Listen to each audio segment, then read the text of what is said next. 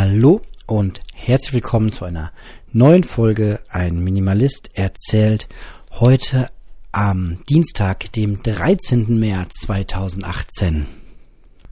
Analog und digital, das beschäftigt mich ja zurzeit besonders. Und ich habe es vor einer Weile schon erzählt, ich probiere mich gerade mal wieder am Bargeld aus.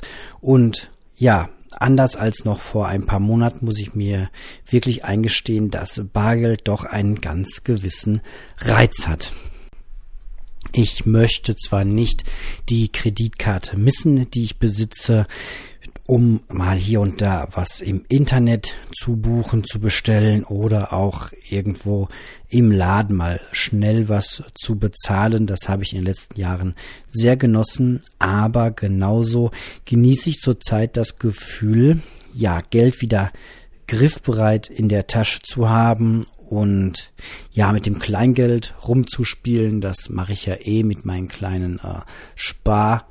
Ähm, Gläschen, die ich hier habe, wo ich täglich für die verschiedenen Sachen ein bisschen Geld zur Seite lege und wenn da ein bisschen was zusammengekommen ist, das dann wieder in Münzen und Scheine an, bei mir selbst umtausche und dann so ein bisschen Geld für die einzelnen Budgets, ähm, Laptop, Smartphone, Kleidung, Rucksack da zusammenkommen. Das Schöne am Bargeld, bilde ich mir derzeit ein, ist einfach, dass ich ja dieses anonyme Bezahlen habe. Das genieße ich einfach sehr, das Gefühl, dass mal niemand wissen kann, was ich da mit dem Geld gekauft habe. Und auch wenn wir bestimmt noch nicht so weit sind, dass das alles en Detail irgendwie ausgewertet wird, ist es doch ein schöner Gedanke zu wissen, dass man, wenn man mit Bargeld zahlt, dieses Bargeldsystem auch noch irgendwie am Leben erhält. Denn ich möchte eigentlich nicht, dass äh, während meiner Lebenszeit oder der nächsten Generation das Bargeld dann völlig abgeschafft wird, weil es eh kaum noch jemand benutzt. Zurzeit, ich meine, das ist Stand 2017, sind wir bei so einer Quote von etwa 50 Prozent angekommen. Also 50 Prozent der Bezahlungen finden noch mit Bargeld statt und 50 Prozent eben mit äh, Internet oder ach, Internet mit äh, Kreditkarte oder über EC, also bargeldlos ähm, statt. Das ist ein Verhältnis, was sich immer weiter in Richtung digital verschieben wird, das denke ich schon. Und ich kann auch mit mir darüber diskutieren lassen, ob man jetzt wirklich einen 1 Cent, 2 Cent Stück zwingend benötigt. Es gibt andere Länder, da gibt es das gar nicht mehr, der wird dann entsprechend auf oder abgerundet.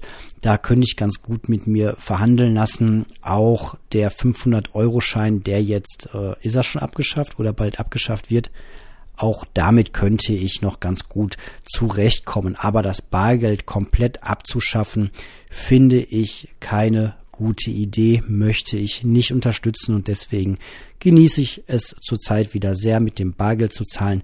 Wenn man sich da ein bisschen was zurechtlegt, geht das auch gar nicht mal so viel langsamer als mit der Karte. Also ich bin mit der Bargeldbezahlerei an der Kasse genauso schnell wie jemand, der da die Karte äh, benutzt, möchte ich behaupten. Abgesehen vielleicht vom kontaktlosen Zahlen. Das geht wirklich sehr, sehr schnell, aber da ist es ja auch so eine, vielleicht irgendwann so eine Sicherheitsfrage. Gut, aber Bargeld kann halt auch gestohlen werden. Ich denke, für beide Systeme gibt es Pros und Kontras und ja, es ist schön, dass wir das Bargeld äh, haben und es ist auch schön, dass wir digital bezahlen können. Wie sollten wir sonst irgendetwas im Internet bezahlen, wenn nicht digital?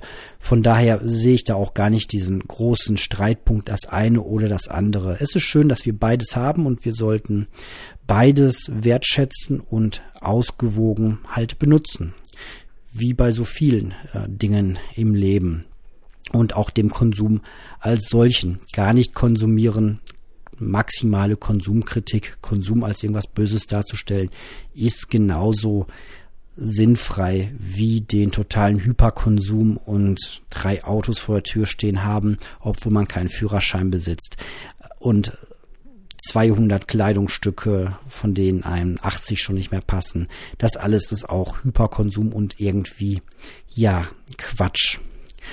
Was auch Quatsch ist in meinen Augen, ist, dass sich auf einem Rechner uralte Dateien verstecken, die man einfach nicht ganz wegbekommt. Ich dachte, ich hätte meine Festplatte sehr, sehr gut aufgeräumt. Ich hatte mir extra ein äh, Programm dafür installiert, das behauptet, äh, meinen Festplattenspeicher zu analysieren und dann äh, mir anzuzeigen, was ich nicht mehr brauche und das zu löschen. Jetzt habe ich aber festgestellt, durch ein kleines äh, Software-Tool, was hier beim Mac vorinstalliert ist, irgendwie auch wahrscheinlich erst in der neueren Version, dass mir das anzeigt, wo ich noch Speicherplatz aufräumen kann. Und da habe ich gerade mit Erschrecken festgestellt, dass ich da noch alte iPhone-Backups habe. Ich habe schon seit zwei Jahren schon kein iPhone mehr und trotzdem sind da noch alte ähm, Backups. Und was ich noch viel gruseliger fand, war, dass sich unter der Kategorie Nachrichten also wenn man mit dem iPhone Nachrichten über die Nachrichten-App verschickt hat und Bilder verschickt hat, dann hat Apple ja damit geworben, dass man gleich am Rechner weitermachen kann, weiterarbeiten kann, weiter kommunizieren kann. Das war immer ganz äh, angenehm, habe ich aber nie sehr intensiv benutzt. Und jetzt gerade habe ich festgestellt, dass alle Fotos, die Freunde und Bekannte mir damals über ihre iPhones in diesem Nachrichtenkanal, also in dieser App von Apple geschickt haben, dass die noch alle auf meinem Rechner gespeichert waren. Ich hatte da alte, ja, sämtliche Bilder, die äh, Freunde und Bekannte mir damals geschickt haben über mein äh, iPhone, also wie man heutzutage halt per WhatsApp hin und her schickt oder wer iPhones hat halt auch noch per iPhone. Ähm, das war alles auf meinem Rechner noch gespeichert. So, das machte mir auf einer Seite Sorge, das nimmt der Speicherplatz weg und ich habe es nie wirklich bewusst wahrgenommen, dass diese äh, App noch Speicher verbraucht, den ich gar nicht mehr benutze, weil ich ja kein äh, iPhone mehr habe. Ähm, und auf der anderen Seite natürlich auch, dass man sich bewusst machen muss, wenn man ein iPhone-Nutzer ist, ich weiß nicht, wie es bei anderen Geräten ist. Also wenn man äh, Messenger-Dienste benutzt und da Fotos an Freunde und Bekannte wegschickt und die benutzen eine Software, die es äh, so bequem macht, dass man auch auf dem Rechner die Nachrichten beantworten kann, dann wird mit hoher Wahrscheinlichkeit jedes Foto, was ihr diesen Freunden schickt, dann auch bei den Kollegen auf den Festplatten liegen und zwar in irgendwelchen versteckten Unterordnern, wo die unter Umständen auch gar nicht drankommen. Das finde ich ein bisschen seltsam und ich merke immer mehr, dass ich sehr genau gucke, welche Fotos ich per WhatsApp und Co überhaupt noch verschicke. Ähm, das ja, ist eine komische Entwicklung, weil ich nicht genau weiß, auf welchen Geräten das überall vielleicht nochmal doppelt und dreifach abgespeichert ist und welche Algorithmen und Programme dann irgendwas irgendwann mit diesen Fotos vielleicht machen in vielen, vielen Jahren. Also das, ähm, mein altes Handy habe ich jetzt seit 2015 meine ich nicht mehr. Also das Backup war 2015, das sind jetzt drei Jahre her. Und ja, ich hatte keine Ahnung, dass diese Fotos von einem Freund, der mir irgendwie Fotos von seinem äh, Sohn rübergeschickt hat, wie sie gerade irgendwie Eis essen oder was weiß ich, dass die irgendwie äh, seit drei Jahren auf meiner Platte rumliegen. Und ja, das, das muss ja irgendwie nicht sein. Mhm. Ja, so viel zu dieser Seite.